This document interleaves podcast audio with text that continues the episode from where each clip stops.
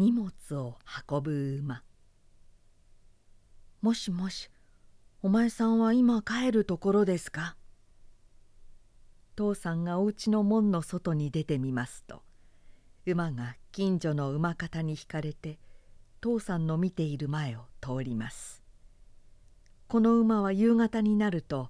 きっと帰ってくるのです。そうです。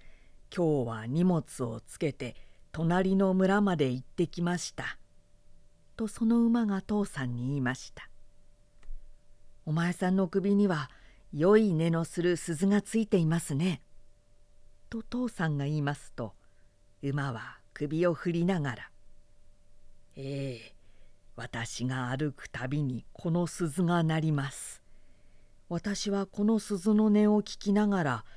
お家の方へ帰ってまいります。馬も荷物をつけて行く時はなかなか骨が折れますが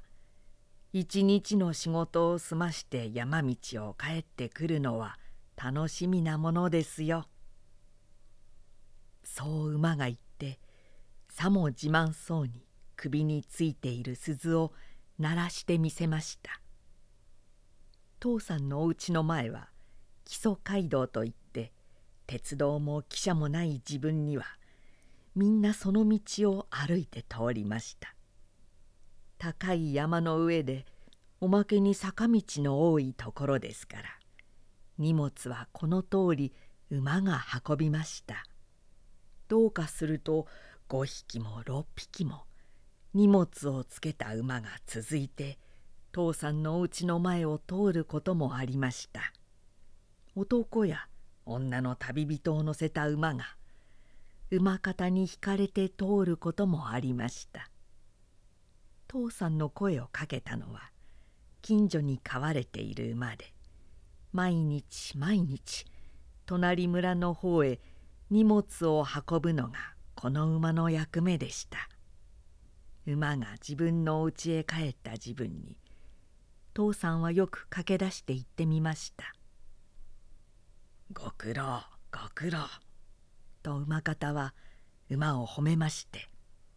馬の背中にある蔵を外してやったり馬の顔を撫でてやったりしました。それから馬方は大きなたらいを持ってきまして馬に行水を使わせました「どうよどうよ」と馬方が言いますと馬は片足ずつたらいの中へ入れます。馬の行水は藁でもってびっしょり汗になった体を流してやるのです。父さんは馬方のうちの前に立って楽しそうに行水を使ってもらっている馬を眺めました。そして馬の行水の始まる時分には山の中の村へ夕方の来ることを知りました。それに気がついては父さんは自分のお家の方へ帰りましょうと思いました。